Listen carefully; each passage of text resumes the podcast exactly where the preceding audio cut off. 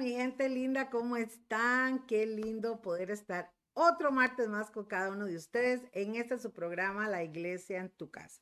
Quiero que me digan por ahí si se escucha bien, a ver, para poderlos eh, saludar y para tener aquí el saludo, valga la redundancia, de estas guapuras que tengo a la par mía. A ver, cuénteme, chiquillos, ¿se escucha bien? ¿No se escucha bien? ¿Está muy largo?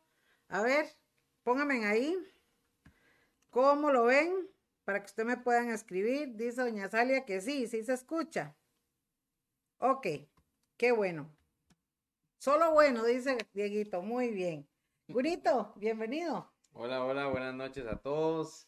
Eh, es una bendición compartir un martes más con, con ustedes y, y, en este programa que sabemos que, que, es de mucha ayuda y que esperamos que sea de mucha ayuda y de mucha bendición para nosotros primero cuando preparamos el material que nos llega primero a nosotros, ¿verdad?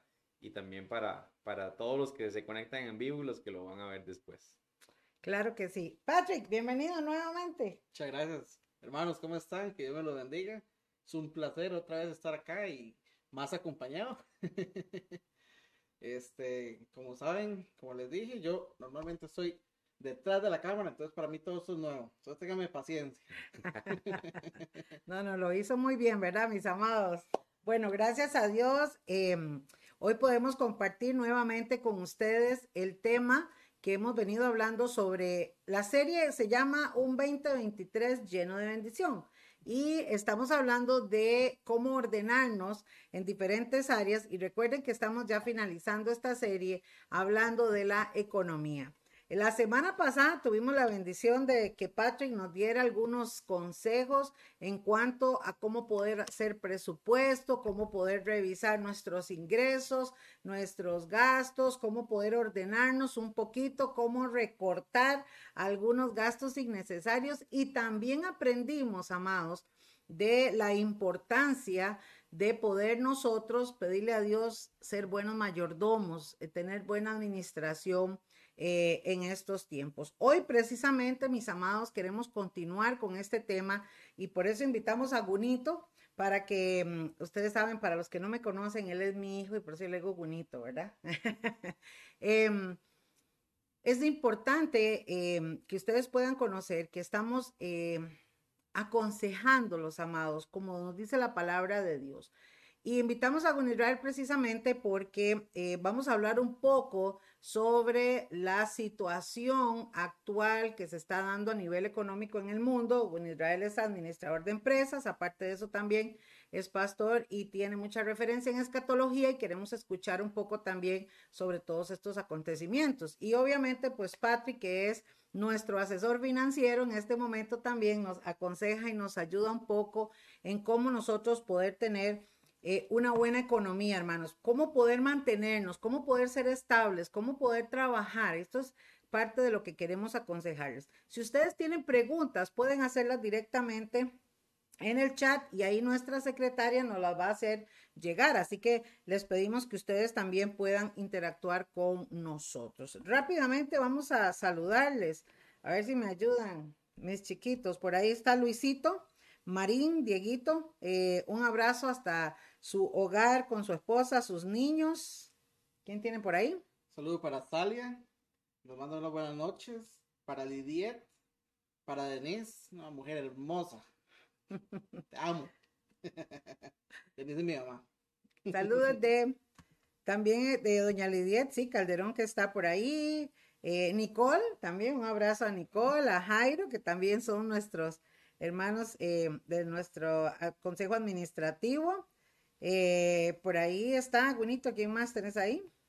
También está Tita Gini, le mandamos un abrazo. Está Oscar, Chanita, que está conectado también. Eh, tenemos a Yesenia Álvarez Vargas, eh, a Cindiney, allá desde Estados, a Primo, le mandamos un saludo. Yadira García también, Reina Carballo. Las saludamos y les enviamos un fuerte saludo a Martita también, ¿verdad? No sé quién más le sale por ahí. Bueno, por ahí tengo a Celia, eh, a Merlin también que está allá desde Carolina del Norte. Un beso para ti, para Cindy, A Paulita Durán también, que está conectada. Un abrazo para Michael y para ella, ¿verdad? Y a don Patricio, que está por ahí también, nuestro amadísimo, mi bro. Eh, un abrazo también. Bueno, amados, recuerden que cada vez que ustedes nos escriben, aunque sea un hola, un Dios le bendiga, es muy importante porque eso nos da entonces la oportunidad de saber que usted está ahí, porque generalmente no nos registra pues todos los nombres que están conectados, pero sean todos muy bienvenidos esta noche.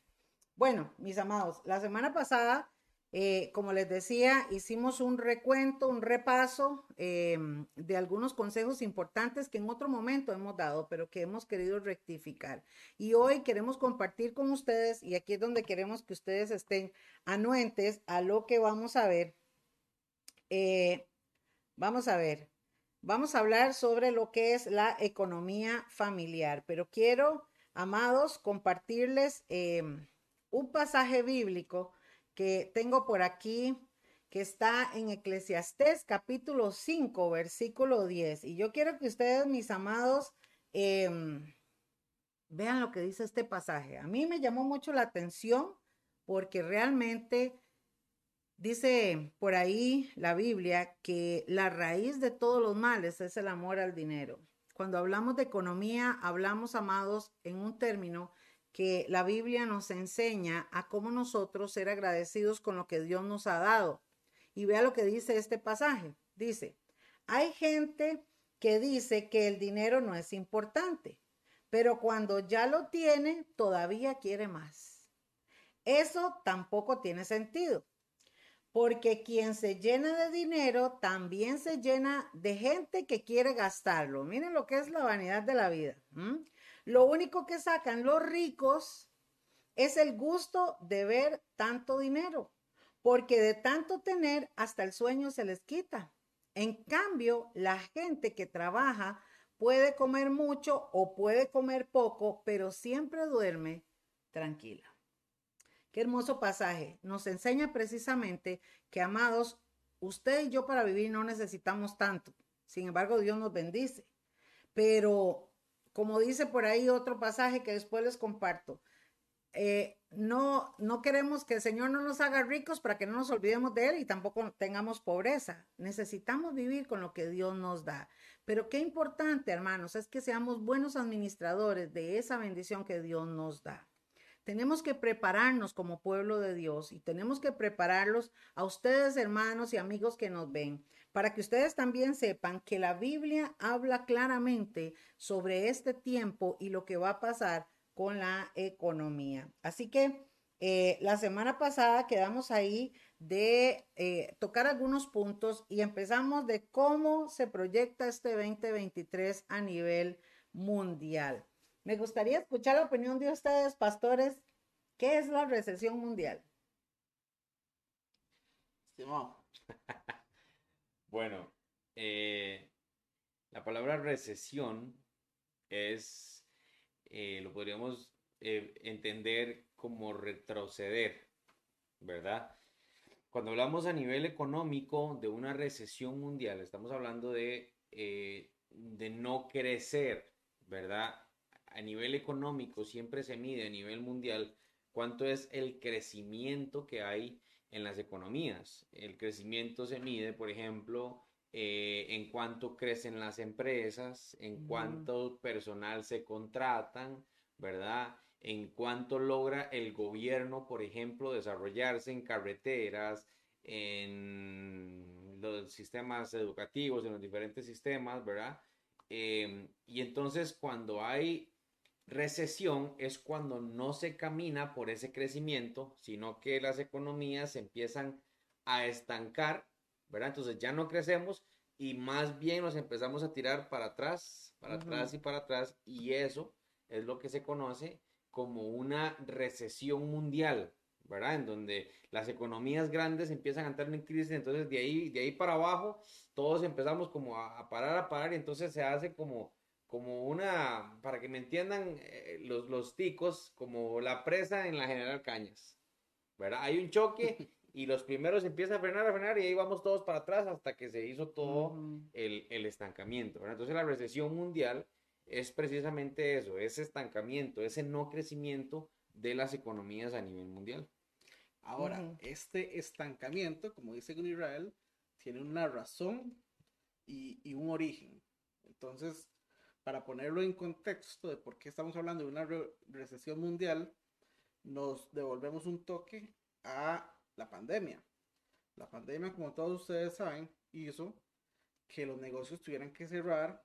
Aquí en Costa Rica, como dependemos mucho del turismo y cerraron el aeropuerto, pues sin cayó. turistas se cayó. Se cayó el turismo. Entonces, el PIB de Costa Rica bajó y como dice Israel, el presupuesto, si yo contaba con esta plata ya no lo tengo, pues tengo que parar. Y ese es ese estancamiento. Y lo pudimos ver en todos los países. En China, Estados Unidos, todas las potencias. Nosotros acá lo sentimos bastante, bastante duro. Ujú. Y también vemos que algunos negocios caminan y otros no, pero la mayoría de la economía de la gente cayó o, o sintieron un gran golpe.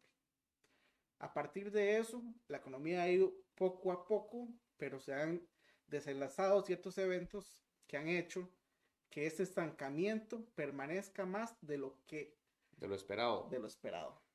Claro.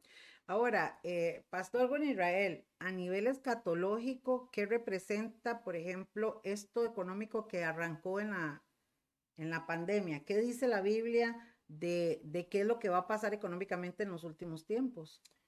La Biblia lo que nos dice es que eh, el, el control político del mundo se va a centrar en, unas, en un solo poder, ¿verdad? En una sola persona, que en este caso, eh, cuando estudiamos la profecía, entendemos que es la figura del anticristo, que va a ser un líder político que va a controlar la economía mundial. Ahorita la economía mundial eh, ciertamente es controlada por familias millonarias, por personas millonarias, pero cada país es autónomo en su, Ujú. en su economía, o sea, dependen de otros países, por ejemplo, Costa Rica es una economía abierta que depende de otros países, dependemos de Estados Unidos, dependemos de. China, que son socios comerciales de nosotros, y que si ellos entran en crisis, nosotros entramos en crisis.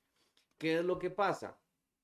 A nivel escatológico, esperamos y a nivel profético esperamos de que la crisis siga avanzando y siga avanzando de manera que economías pequeñas como Costa Rica, como las de eh, Centroamérica, por ejemplo, o, o algunos otros países pequeños, empiecen a, eh, a ir para atrás, para atrás, para atrás, al punto de que ya no van a poder y empiezan como a, a quebrar las economías, ¿verdad?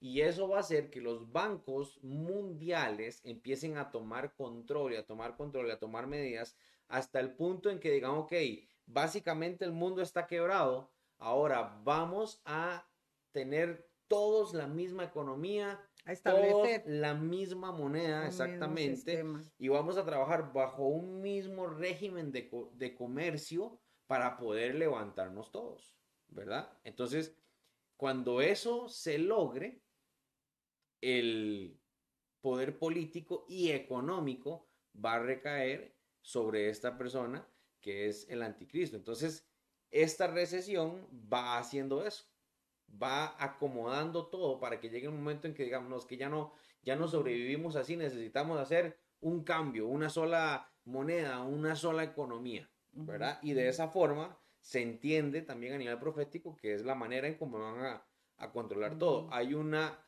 hay un versículo en la Biblia, en Apocalipsis, que dice que sin la marca de la bestia nadie va a poder comprar ni vender. Si no hubiera un solo control económico, de ahí alguien no se pone el sello y simplemente entonces eh, eh, siembra en la casa o, o tiene una vaca y, ¿verdad? Y ahí ve a ver cómo se la juega. No, es que el control completo económico de todo va a estar centrado en el gobierno del anticristo. Y entonces es completamente imposible. Él dice, se sella y se sella y punto. Y no estamos tan Ujú. lejos de eso, porque digamos, este tipo de, de, de- de cosas, de una economía mundial y todo eso se escucha desde hace un tiempo, pero hermanos, ya no estamos tan lejos. Y hubo como una práctica o como un intento con esto del- de la criptomoneda, porque la criptomoneda es no centralizada, o sea, que no pasa por bancos, sino es de mi persona a ella directo, digamos. Un intento y ya los bancos mundiales se dieron cuenta que ocupan una moneda virtual. Que con esta moneda virtual vamos a tener una moneda. Entonces, ¿usted cree que estamos un poco lejos de eso? más bien, estamos más cerca de lo que usted cree de esto que estamos hablando. Ahora, proféticamente la Biblia habla de diferentes señales. ¿Qué cosas están sucediendo o pueden suceder que van a afectar más a la economía mundial para enrumbarnos, digamos, a, esa, a, esas, a ese sistema financiero? Lo acabamos de vivir, como dijo Patrick, con la pandemia. Por ejemplo, la pandemia eh, quebró todos los modelos económicos a nivel mundial eh, eh, porque se cerró completamente el, eh, los, los, países, se cerraron las fronteras. Entonces, si, si, si, llegara a surgir otra pandemia a nivel mundial o regional por un país, por ejemplo China, si China se cierra, comercialmente China es el, el mayor productor del mundo. De todo, de mm. chips, de carros, de partes de todo se producen en China, de los celulares, de todo. Entonces, imagínense, si, si China llegara a cerrarse, ¿verdad? llega a producir un estancamiento, se hace una presa de producción y eso trae abajo los, eh, la economía a nivel mundial. Eh, por ejemplo, los desastres naturales, ¿verdad? Si un país como Estados Unidos es, azotado por dos, tres huracanes, eso trae recesión, ¿verdad? Eh, los terremotos, por ejemplo, Turquía, ¿verdad? Que, que, Turquía es una economía, podemos llamarla fuerte por la cantidad de personas que tiene, quedó devastada con este terremoto y pasarán años para que Turquía se, eh, recupere. digamos, se levante económicamente, porque edificios derrumbados, eh, o sea, una catástrofe completa. Vea, por ejemplo, Costa Rica, después del terremoto de Cinchona, todavía hay secuelas y hay infraestructura que no ha podido recuperarse, y eso fue hace años, ¿verdad? Eh, entonces, cosas como estas, desastres naturales, eh, las pestes, eh, todo esto afecta la parte alimenticia, la parte de exportaciones, de importaciones y por ende la parte económica, ¿verdad? Claro. Una forma de ver esto es como si usted estuviera en el mar y vienen las olas. Las olas no son constantes, pero vienen eventualmente. Lo que pasa en China no me afecta en este momento, pero la ola va a llegar y me va a tocar. Entonces, puede verlo como así. Como que no me ha tocado, pero me va a tocar. Llega, de que llega, llega. Sí, es interesante. Saludo a los que se están conectando, a Sarita Reyes, a Miguel Carballo, a Yendri Arguedas, que está ahí con André, a Marcela Céspedes y a su mamá Ligia, eh, al pastor Winnie, que está por ahí conectado, ¿verdad? Que por ahí en algún momento nos va a acompañar, a Aura, a doña Hilda y a Olguita Hernández y a Tony también que está con nosotros. Un abrazo. Bueno, entonces, eh, hablando de esto de la recesión mundial, podemos hablar también de que se van a venir despidos masivos. Sí.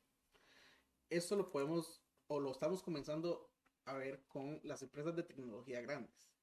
Y es muy, muy de sentido común que ellos comiencen porque ellos tienen los datos o el procesamiento de datos como para prever un futuro. Entonces, lo hemos visto en Twitter, que es una red social, lo podemos ver en Amazon, que es una venta y compra y, también en, productos de servidores y todo ese tema. Lo pudimos ver en Microsoft, lo pudimos ver en Facebook, donde despidieron 3.000, 5.000, 9.000 y se espera mucho más desempleos masivos. Y esto es porque ellos ven que viene una recesión mundial y ajustan su presupuesto, como lo hablamos la semana pasada, a este, el, capital de trabajo que ocupan para poder seguir prestando su servicio. Entonces es como que, como que yo sepa que va a llover y, tengo una finca donde eh, siembro lechuga y si yo sé que la lluvia me va a afectar a mí, pues voy a despedir peones porque no los voy a ocupar, ¿verdad? Porque no voy a producir tanto. Eso es lo que están haciendo eh, y comenzaron las, las industrias de, de, tecnología, pero lo vamos a ver eh, replicándose en todas las industrias, en automovilismo, en, agronomía, en todos estos, vamos a ir poco a poco viendo como despiden a muchas personas. Eh, digamos, eso que dice Patrick es muy importante y tenemos nosotros que eh, entender que, por ejemplo, las, las, en una economía como Costa Rica nos cuesta eh, ver esto porque la mayoría de micro y medianas empresas trabajan, eh, tío dice, igual dice, coyol partido, coyol comido, ¿verdad? Van al, al, día. Claro, pero las grandes empresas eh, trabajan con proyecciones a futuro. Entonces, como decía Patrick, si, si, si los indicadores económicos, yo soy un empresario, los indicadores económicos me dicen 2023 y 2024 viene crisis, yo hago los estudios necesarios para que mi empresa sobreviva en el 2023 y en el 2024 necesito reducir costos. Dentro de esa reducción de costos, a mí los números me dicen, tiene que despedir a tantos empleados que representa tanta cantidad de dinero. Entonces, yo tengo que tomar esa medida porque ese cálculo me está enseñando de que si yo los despido, puedo seguir sobreviviendo en 2023 y 2024 sin pérdidas. Sigo ahí sobreviviendo. Pero hay otro punto importante y es que, y esto es bíblico también, eh, la ciencia aumentará, dice la palabra de Dios. Y ahorita el trabajo, la mano de obra humana está siendo reemplazada por la robótica.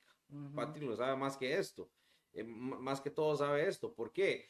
Porque ya las empresas de antes que ensamblaban carros, que se ocupaban 150 hombres para ensamblar un carro, ahora eso lo hace una máquina.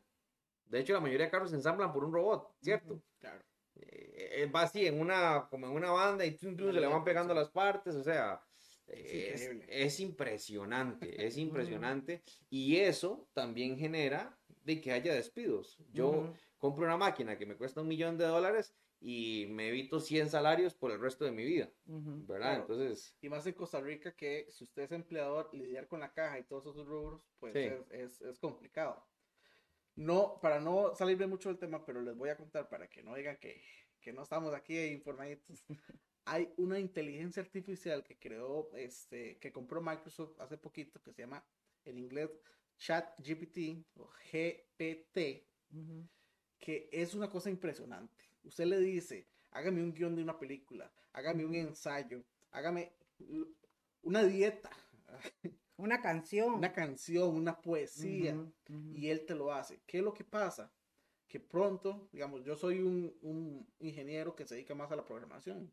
O sea, llegar a la, inteligencia artificial y le va a decir, hágame una página web que tenga esto y esto, y se lo va a hacer. Ya no van a ocupar de mí.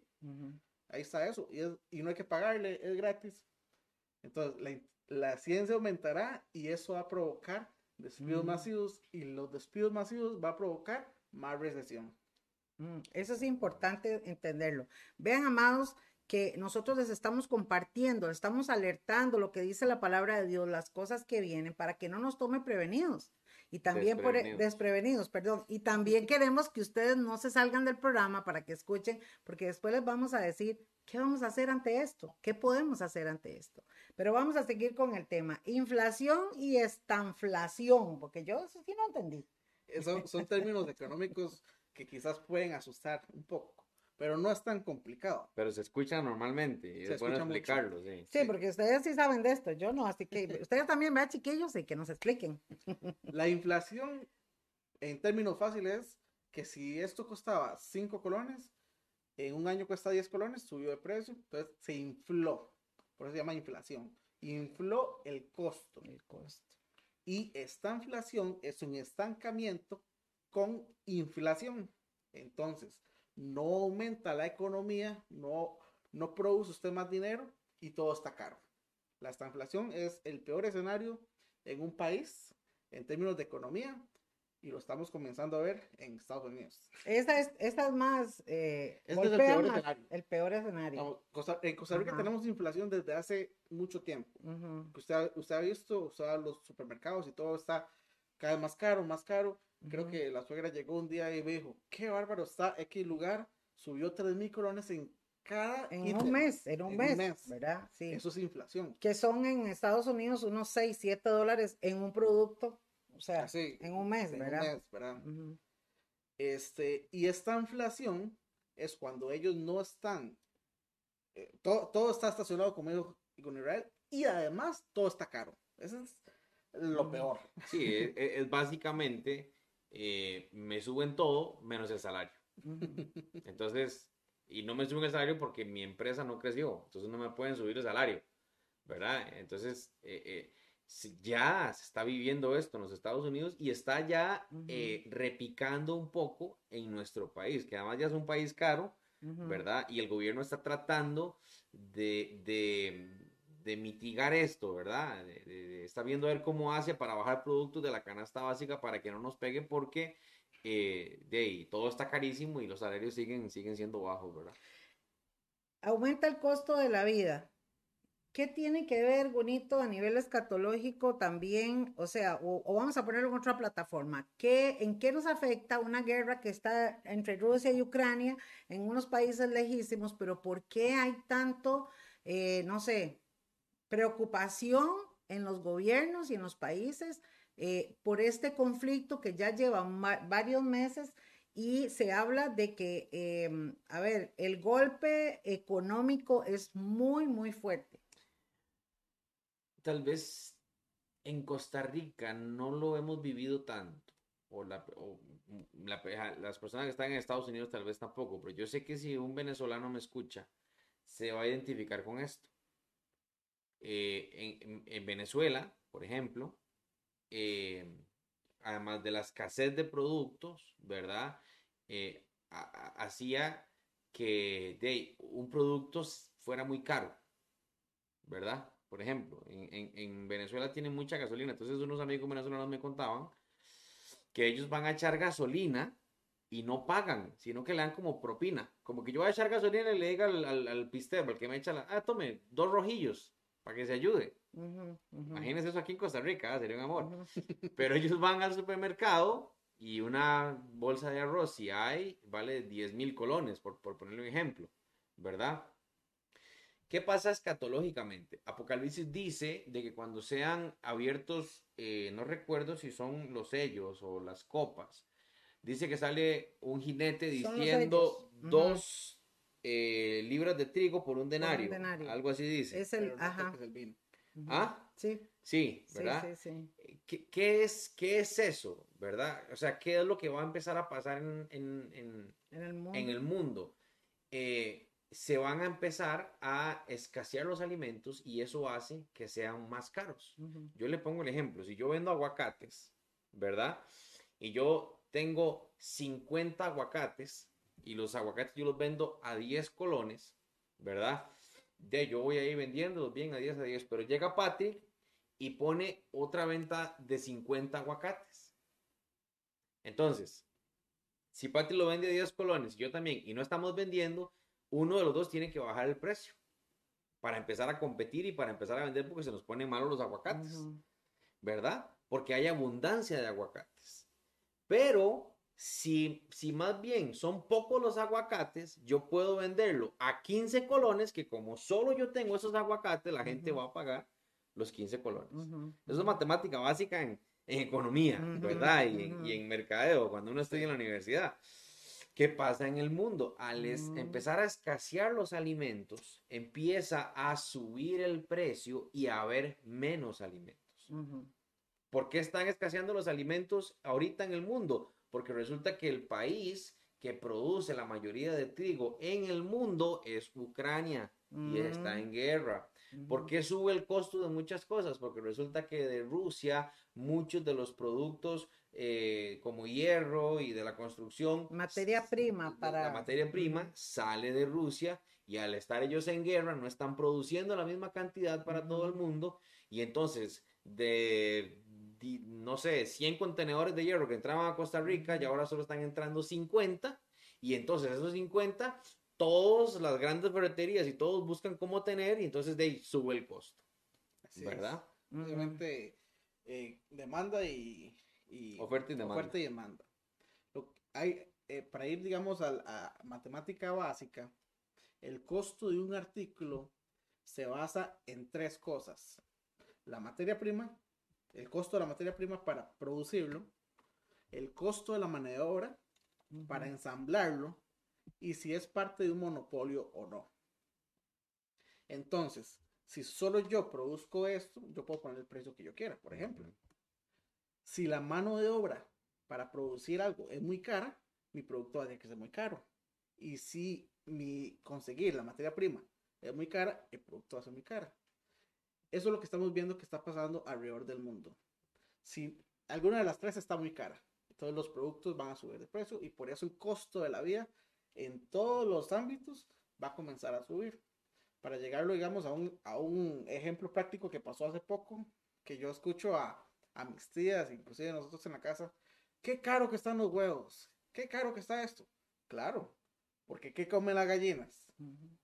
Resulta que esa comida que viene de las gallinas, más que todo, su, su productor más grande está en, Ucrania. Como no puede producir, sube el costo, quizás no la mano de obra quizás no el monopolio, pero sube el costo, todos los huevos están más caros. Todo sube. Bueno. Sube el concentrado para las gallinas, sube el costo de los huevos. Sí, y a esto le añadimos, como decías, los desastres naturales que se están dando, la crisis política, eh, las, las, inconveniencias, eh, a ver, geopolíticas que se dan en muchas naciones y lamentablemente llevan a esto. Pero es que la palabra del Señor lo dice, mis amados.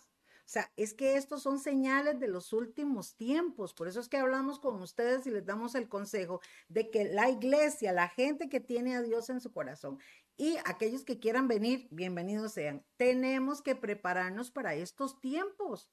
La Biblia habla de que estando José en Egipto, Dios le revela de que están en un tiempo donde pueden ahorrar, donde pueden todavía sostener, donde pueden todavía guardar, porque se avecinan tiempos de vacas flacas, ¿verdad? O sea, fue un sueño y ustedes lo pueden leer en Génesis, en Éxodo, todo lo que habla ahí.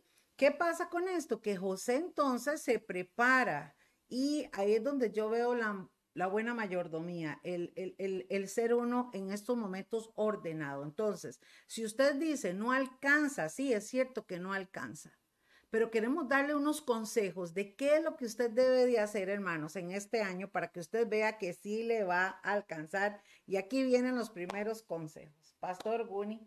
Sí, eh, antes de entrar al, consejo, uno, a veces la gente eh, le da miedo cuando hablamos de esto de hecho, mucha gente se desconecta. Bueno, creo que hoy la audiencia está un poco baja porque es 14 de febrero. Más de mm. uno está en su cena romántica, ¿verdad? Sí. Y Pero después lo van a ver. Y verá el programa después.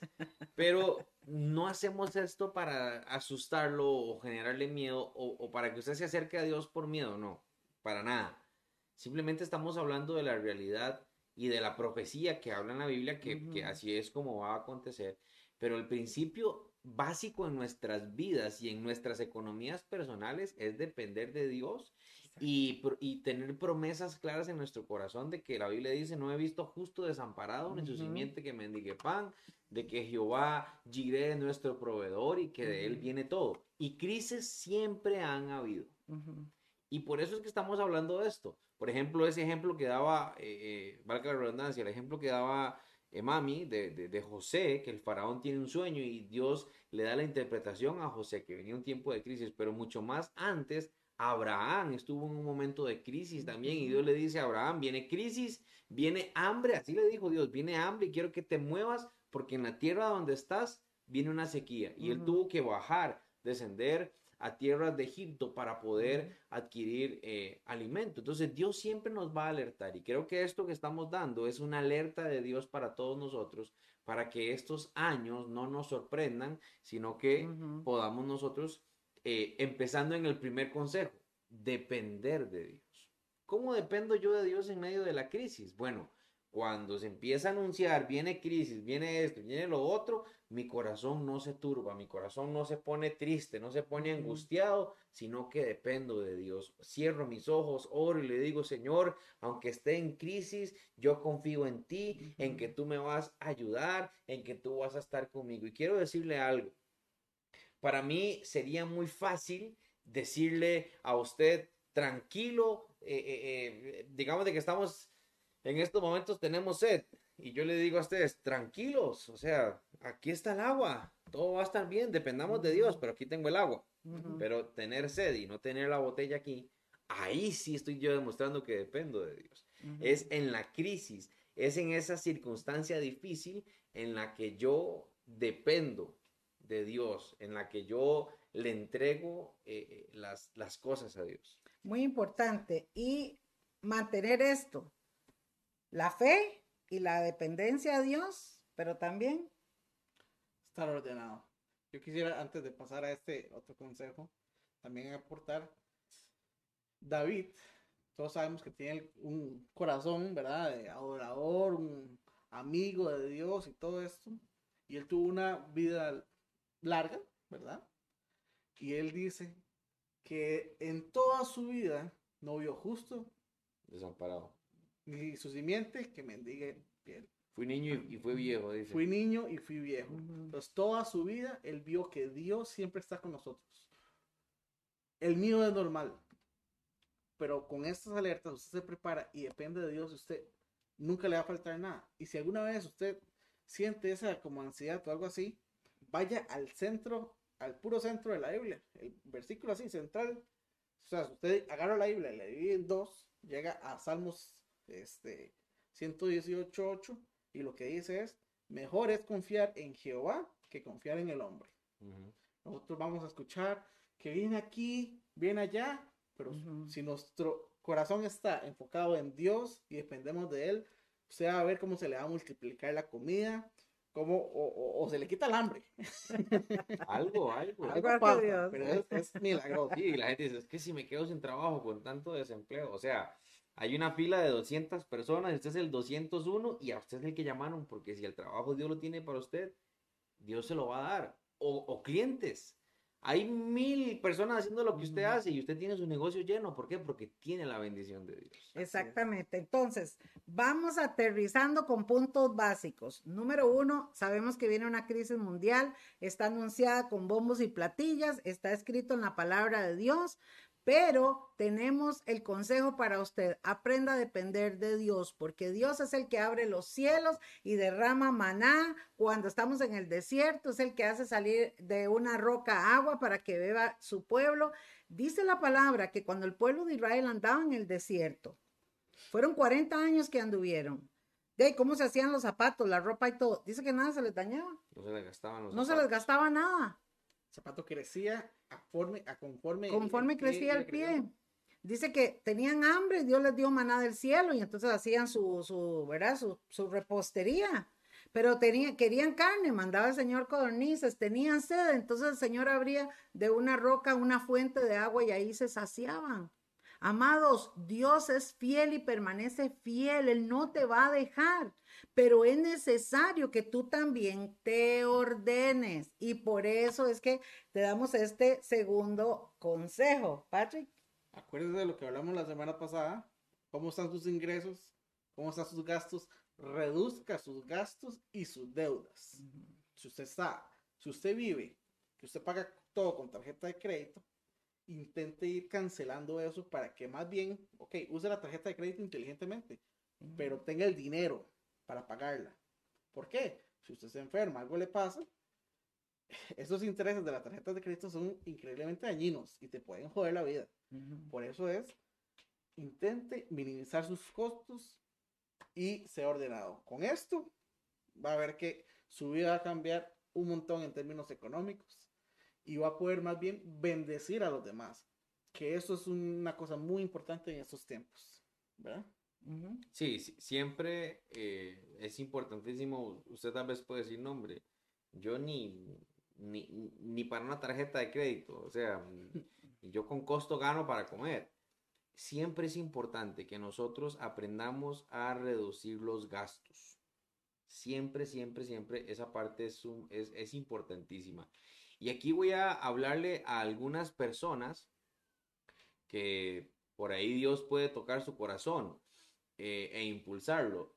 Escuchaba una vez a un eh, empresario muy exitoso que decía que el problema a veces no es recibir dinero, sino que recibo eh, el dinero y lo invierto en cosas que no me generan más dinero. Mala sino que me generan deudas.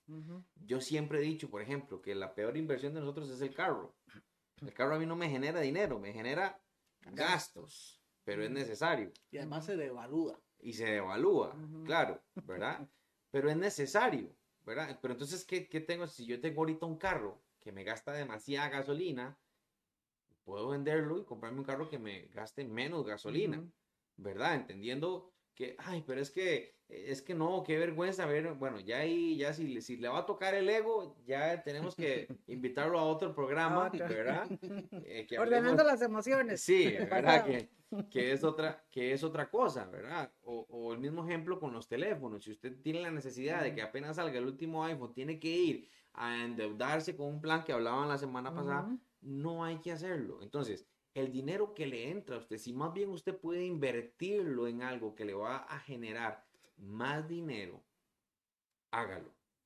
Hágalo. Usted dice, bueno, me, están sobrando 100 mil colones. Bueno, no sé, con esos 100 mil, compre frutas y revéndalas. Compre lechuga, semilla y la siembra y la revende. O, haga algo, pídale al Señor que le dé sabiduría. Y eso le va a ayudar a que ese ingreso extra le ayude a salir de deudas. Yo creo que este es un tiempo importantísimo que salgamos de deudas. Sí, recuerden que también les habíamos aconsejado, amados, y para aquellas personas, porque hay todo tipo de población, hay gente que tiene muy buena entrada, gana muy bien, ¿verdad? Hay otros que van más o menos, ¿verdad? Pero ahí van, sí, tampoco es que están tan mal, y hay otros que van a las, ¿verdad? Sobre todo personas que no tienen tal vez un trabajo fijo, una entrada fija y entonces van ahí a lo que van recibiendo, van comiendo. Nosotros también queremos aconsejarlos que ustedes pueden ahorrar. El otro día alguien me dijo, pastora, pero ¿cómo yo puedo ahorrar si no me alcanza? Bueno, pero es que no necesariamente tal vez, vos decías que aunque fuera 100 colones, sí, aunque sea 100 colones, sí se puede. Y esto es importante aplicarlo, pero también ahorramos en muchas otras cosas, como les hablábamos y les vuelvo a decir. Si usted va a la feria y encontró tres papayas porque el precio está muy bajo, de pues yo me las voy a llevar para la casa, pero al final ni consumo una entera y el resto lo termino botando. Eso es ser un mal administrador. Es una fuga, no vale la pena. Mejor cómprese una. O compre y bendiga a otros. Usted puede ahorrar en los gastos eléctricos, por ejemplo. ¿verdad? Que hay todas las luces prendidas, el agua o fugas de agua. y entonces eh, tienen que aprender todos, empezando por mí, a reducir un montón de gastos. ¿Por qué, amados? Porque una cosa con la otra. Dios no nos va a abandonar, pero también tenemos que ser buenos administradores, porque hay una consecuencia por ser malos administradores y no le echemos la culpa a Dios, porque hay gente que viene el quebrado, el comido, como dice mi mamá. ¿Por qué? De porque son malos administradores. A veces, amados, la pobreza está aquí en, el, aquí en, el, en la mente, ¿verdad? Porque la gente no ve realmente aquellas eh, cosas que son importantes, sino que son compradores compulsivos, eh, como dice Patrick, están enjaranados en las tarjetas y ahí vienen, ¿verdad? Como eh, te escuchaba decir, o sea, le piden a este prestado para pagarle al otro y después al otro le piden prestado para pagarle al otro y entonces al final se hace una telaraña. ¿Podemos salir de eso? Sí, pero hay que tomar decisiones y hay que sobre todo, amados, orar, pedirle a Dios sabiduría. Estamos en un año, para mí este es un año, a ver, fundamental para hacer cambios, porque Dios nos viene hablando, porque se acercan años tristes y peores como nunca, pero estamos todavía a tiempo, como dice usted, bonito, o sea, todavía la jugamos, todavía, ¿verdad? No ha llegado la crisis, los que viven en Estados Unidos igual, entonces este es el momento para comenzar a ordenarnos. Ahora hay deudas que son necesarias, como la gente que debe la casa, que debe el carro, ¿verdad? Que tienen que invertir en eso. Entonces, tranquilos, Dios no los va a dejar. Y si usted va a hacer un negocio, pídele a Dios sabiduría y que si es de Dios se abran puertas y si no, que se cierre, ¿verdad? Pero este es un, tema importante. Vamos a ir finalizando, Patrick. Sí, tenga liquidez. ¿Qué significa tener liquidez? Significa tener plata. Cuando una economía está en inflación, que ya lo vimos, esta inflación, todo está mal, ya la gente no, no hace, digamos, como ahora yo tengo este teléfono y le digo, vea, hagamos algo, le doy este teléfono y usted me da un vuelto y otra cosa. Yo puedo negociar. Un trueque, como le llaman algunos, es como un trueque. yo puedo negociar con esto, digamos, eso se convierte como, como en dinero, básicamente donde yo puedo agarrarme para llegar a, al proyecto que yo quiero. Cuando viene una recesión, la gente lo que ocupa es plata, porque con dinero es que usted compra alimentos, que usted expande, paga la luz, el agua, toda la gente. Entonces, eh, la gente ocupa tener la liquidez en estas, en estas este, recesiones. Entonces, el consejo es, tenga dinero, porque cuando usted tenga dinero, va a llegar esas oportunidades que quizás ahora todo está muy caro, pero quizás les haga una oportunidad de algún negocio o algo así, y si usted tiene el dinero, puede aprovecharlo. Yo sé que quizás, como decía, no es para todo el, el ámbito de, de, la población, ¿verdad? Que tiene más bien para poder invertirlo, pero también este es un consejo para usted, si, si puede, ¿verdad? Y para los que le llegan esos negocios, como decía la, mi, mi, mi suegrita aquí, sea, ¿verdad? Este, inteligente. Si a usted le están ofreciendo un negocio que parece muy bueno, quizás sí, sea muy bueno. o sea, tenga, tenga maldad, digamos, en eso. De investigar, traer consejo judicial. Prudencia. prudencia. Y al final, todos esos consejos, este, terminamos, terminamos en depender de Dios. Porque Él es el que nos guía, Él es el que nos da las estrategias y Él, al final, es de Él que dependemos. Sí, eh, completamente. Cuando hablamos de, de que tenga liquidez, no es necesariamente como que usted tenga la plata debajo del colchón guardada para una crisis y, y, ah, entonces ahí tengo como el gran banco. Porque de hecho va a llegar el momento en el que ya aunque usted tenga millones guardados, no le va a servir para nada. Usted puede tener un millón va al supermercado y no hay nada que va a comprar. Creo que se refiere más, o lo queremos enfocar más, hermanos y amigos, en que eh, no es el tiempo para que usted ande gastando en cosas innecesarias. Eh, tengo una pantallita, pero me quiero comprar la pantallota. No es necesario. No, pero puedo, sí, sí puede, pero guarde esa plata para que tenga liquidez. ¿Me entiende? Para que si viene de pronto, usted no sabe qué va a pasar en un mes, me despido. yo, yo, le digo a usted, si, si vuelve a haber otra pandemia y vuelven a cerrar, todas aquellas personas que no tengan deudas, de ahí, tranquilos. ¿Por qué? Porque solo se ocupan por tener plata para comer y ahí vamos. Pero los que tienen deudas son los que entran en desesperación porque me, me, empiezan a cobrar, no, no me están dando suficiente dinero, entonces empiezan esos problemas. Entonces, antes de hacer una compra innecesaria, tenga liquidez, pague deudas, eh, eh, pensemos sabiamente, o como yo les decía ahora, que, que ese dinero usted lo invierta en algo que le pueda generar más dinero y no más gastos. Entonces, para ir cerrando, consejos prácticos. Número uno, pídele a Dios sabiduría, mis amados. Señor, danos sabiduría, que seamos buenos administradores. Enséñame a enfocar dónde está la fuga, dónde está el hueco en el saco por aquello que se nos está yendo. Segundo, aprenda a depender de Dios. Eso se llama confianza. Señor, me despidieron, pero yo sé que tú me vas a abrir puertas. Yo sé que tú tienes el trabajo para mí. No me está alcanzando, Señor. Yo sé que tú multiplicas todas las cosas. Eso es depender de Dios, confiar, creer en su palabra. Eh, amados, y usted va a ver la gloria de Dios. El Señor no nos va a abandonar. Y la tercera cosa es practiquemos estos consejos. Hermanos, es bueno que seamos buenos administradores en todas las cosas. Recuerden que hemos empezado y por eso esta serie se llama Un 2023 lleno de bendición. Empezamos hablando de nuestra vida espiritual, cuando usted empieza a ordenar su interior, luego la vida emocional, la vida en familia y ahora la vida económica.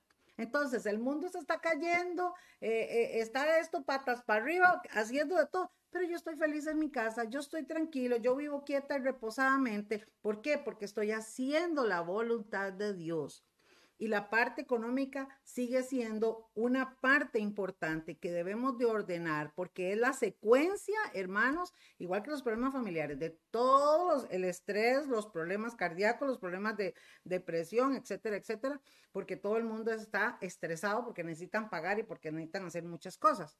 Por eso ahora hablábamos, al que, al que tiene mucho dinero no le deja dormir, pero el que solo trabaja y come, ¿ve? Hablamos de esa, por eso lo leímos, sin deudas, tranquilito, está feliz y relax, como decimos. Y quiero terminar con este, em, con este otro versículo. Vamos a pasar aquí con este otro versículo.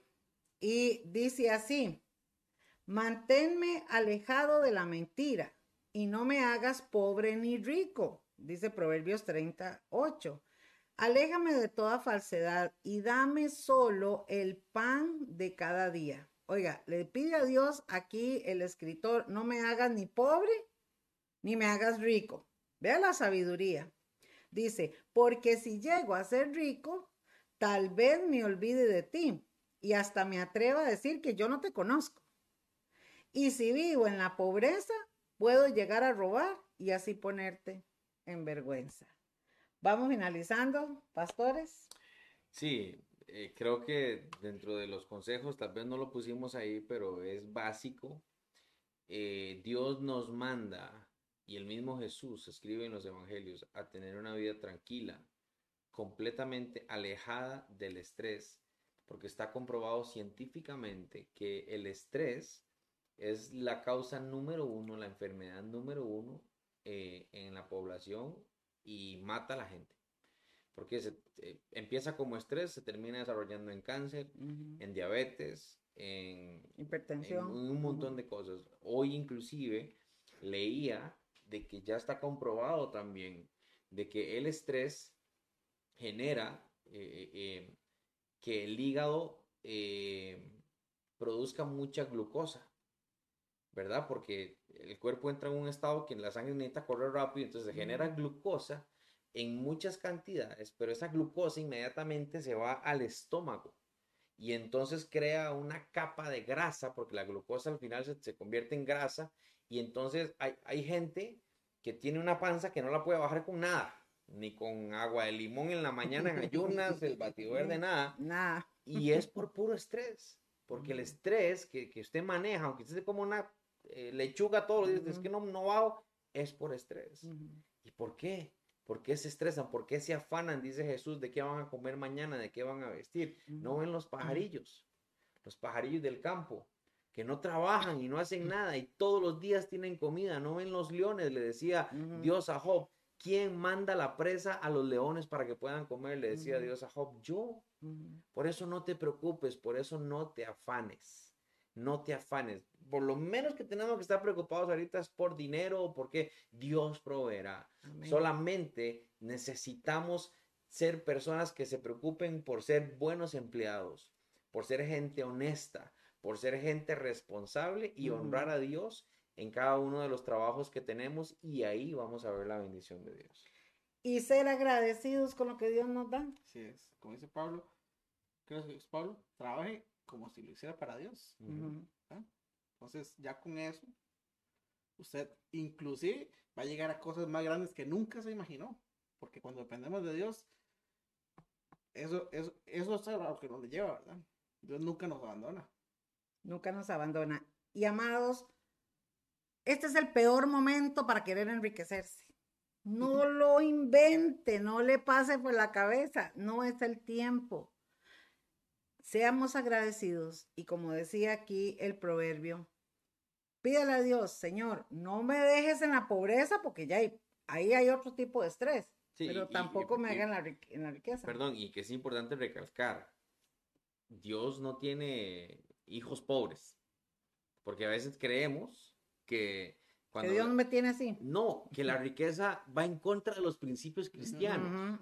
Y, eso, y eso no es verdad. Abraham fue un hombre rico. Jacob fue un hombre rico. Eh, José, Moisés cuando creció en Egipto fue un hombre rico. Y Dios los bendijo mucho. Eh, Salomón, David, o sea, pero... Hay un versículo también que, que habla de Ezequías, creo. Que dice que Dios lo hizo muy rico para poder edificar su templo. Claro, y la misma Biblia dice que el don para hacer riqueza lo da Dios.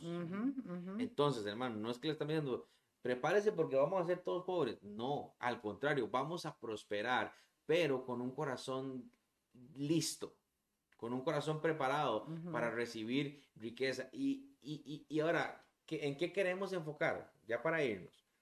En que, hermanos, la riqueza como tal el, el, el, ustedes, si es que tengo tanta plata, o a veces vemos, bueno, en el caso de Patrick y mío, que uno dice, es que Messi gana tantos millones por minuto, qué rico. Así me pongo a hablar con, con, con mis primos aquí en el trabajo, qué rico, ¿ah? Ganarse 100 mil colones por segundo, ¿ah? Eso es lo que uno cree, es la fantasía mental que uno cree, pero el mismo dinero no lo deja dormir a uno. Usted cree que, que eso es desde, ay, riquísimo, y no, no, no es así. Por eso la Biblia lo está diciendo. Y el mismo Jesús enseñó en la oración del Padre Nuestro, danos el pan de cada día. Así que Dios nos va a dar conforme a nuestros sueños para que se puedan realizar. Usted le pidió una casa, Dios le va a dar para que usted pueda pagar la casa. Le pidió un carro para que usted pueda vivir y no un, un, un, un gajito, no, no, un buen carro. Dios le va a suplir para que usted lo tenga, para que usted lo pueda vivir. Pero aunque estemos en crisis, sí, porque las promesas de Dios no se rigen por la crisis mundial. La palabra de Dios no se rige por la crisis mundial. Pero Él nos está alertando y el consejo nos lo da a nosotros y nosotros se lo damos a ustedes para que sepamos vivir en este tiempo de crisis. Acuérdense que la bendición de Dios es la que añade. La que enriquece. Y no añade y y tristeza. no no añade tristeza, tristeza. Quiero leerles este, este, estos versículos para que usted cerramos. Esta es la cereza del pastel, chiquillos. Escuchen qué lindo. A mí me gusta mucho y lo voy a leer en esta versión. Dice, en esta vida, Eclesiastés capítulo 5, versículo 13, 12 y 13. En esta vida he visto que guardar mucho dinero no es nada bueno, pues acaba por perjudicar a quien lo tiene. Además, todo ese dinero puede perderse en un mal negocio. Así que quien antes fue rico, luego no tiene nada que dejarle a sus hijos, como le pasa a mucha gente, ¿verdad? Se pegaron los millones en la lotería y todo lo perdieron. A fin de cuentas, acaba por irse de este mundo tan desnudo como nació, porque así terminamos todos, y sin llevarse nada de lo que tanto trabajó, tanto trabajo le costó ganar. Dice aquí el, el- el sabio Salomón, a mí me parece terrible que al morir nos vayamos tan desnudos como vinimos. ¿De qué nos sirve entonces tanto trabajar? Pasamos y pasarnos la vida tristes, molestos, enfermos y enojados porque también la gente, eh, bueno, aquí en este país y me imagino que muchos otros se trabaja demasiado para poder sobrevivir, pero hay otros que es por ambición, porque quieren tener mucho, porque lo deben todo. Desde mi punto de vista es muy poco lo que vivimos, dice aquí la palabra. Así que comamos y bebamos y disfrutemos, voy a la cereza del pastel, de lo que tanto trabajo nos ha costado ganar, pues así Dios lo ha querido. Si Él nos da mucho, también nos permite disfrutar lo que tú decías, de lo que nos da. Disfrutemos entonces de lo que tanto trabajo nos ha costado porque es un regalo de Dios. Ya que Dios nos hace estar felices, dejemos de preocuparnos tanto por la vida. Así es. Qué bendición, ¿eh? Ha sido una bendición, mis amados, compartir con cada uno de ustedes. Eh, esperamos que haya sido de mucha bendición este programa. Y pues aquí ya cerramos la serie, de verdad, un 2023 lleno de bendición. Yo No, quiero... no dimos espacio de preguntas, pero bueno, pueden apuntar ahí o, Sí. el, o el número de MMR, no sé si lo tiene ahí. Donde A, mí el, el domingo me llegaron a hacer unas preguntas, hermanos, sin miedo, venga, pregunte, nosotros le ayudamos, que para eso estamos, ¿verdad? Sí, los hermanos de la iglesia y los que no son parte de la congregación nos pueden escribir aquí en nuestra página de Facebook o pueden escribir al WhatsApp eh, del número oficial de la iglesia. Ujú, que es ¿verdad? Apuntan este número, chiquillos, 85 84 87 97. Hay un horario de atención, pero usted puede también enviar su mensaje, como dice con Israel, al WhatsApp y puede hacer sus consultas. Recuerde que estamos para eh, recibiendo para peticiones de oración, consejería, lo que usted necesite, estamos para servirles. Y recuerden, hermanos, que eh, estamos en las plataformas, ingeniero. YouTube, Facebook, Spotify y SoundCloud. Así que usted también puede meterse a esas aplicaciones, Como MMR Costa Rica. MMR Costa Rica, y ahí va a escuchar toda clase eh, de temas bíblicos, de consejos que nos van, a nos van a ayudar siempre a vivir en el Señor. Entonces, amados, cerrando nuevamente, dependa de Dios, dele gracias a Dios, gócese, viva tranquilo, no esté preocupado por las malas noticias y ordenémonos para estar en paz y en bendición. Disfrute el arroz con huevito tan rico. Qué que es. rico. Sí, sí, sí, sí, eso es muy importante. De Sí. hecho, hay un versículo que dice que es mejor comer. eh, bueno, yo lo voy a Arroz poner palabras huevo. ticas. Ajá, arroz con huevo en paz, que en un arroz con camarones agarrados del pelo en la casa, ¿verdad? sí. Pero ese es otro tema. Bueno, pastores, oramos, Pastor Guni, Sí. para despedirnos. Y hermanos, recuerde, perdón, que si usted tiene peticiones de oración, puede escribirla ahí. em, y nuestra hermana Denise, que es la líder del equipo de intercesión, ella inmediatamente lo lleva a, a la- al tiempo de oración. Sí. Padre, te damos gracias esta noche. Por esta oportunidad, por este espacio de poder compartir con cada uno de los hermanos y amigos que están conectados. Te pedimos una bendición especial para cada uno de ellos y sus familias. Te pedimos que este tiempo, Señor, podamos ser buenos administradores de lo que tú nos das, que podamos ser también sabios, Señor, para poder invertir bien no solamente el dinero, sino el tiempo, nuestras fuerzas, nuestra voluntad, inclusive, Señor, nuestras emociones, Señor, y todo lo que somos. Queremos invertirlo bien para tener buenos frutos, Señor. Te pedimos que esta noche sea una noche de descanso, una noche de paz. Guárdanos, protégenos y que mañana, Señor, que vuelve a iniciar la jornada eh, laboral de estudio, Señor, que podamos tener fuerzas, eh, vigor para hacer las cosas bien, Señor. Te pedimos una bendición especial sobre cada uno. En el nombre de Jesús. Amén, amén. y amén. Y amén. Oramos, hermanos, para que Dios, así como prospera tu alma, te prospere en todas las cosas. Gracias, Patrick, por este tiempo. Gracias, Pastor Israel. Una bendición y les esperamos el próximo martes, si el Señor nos permite, a las 8 de la noche, nuevamente en el programa La Iglesia en tu casa. Buenas, noches. noches.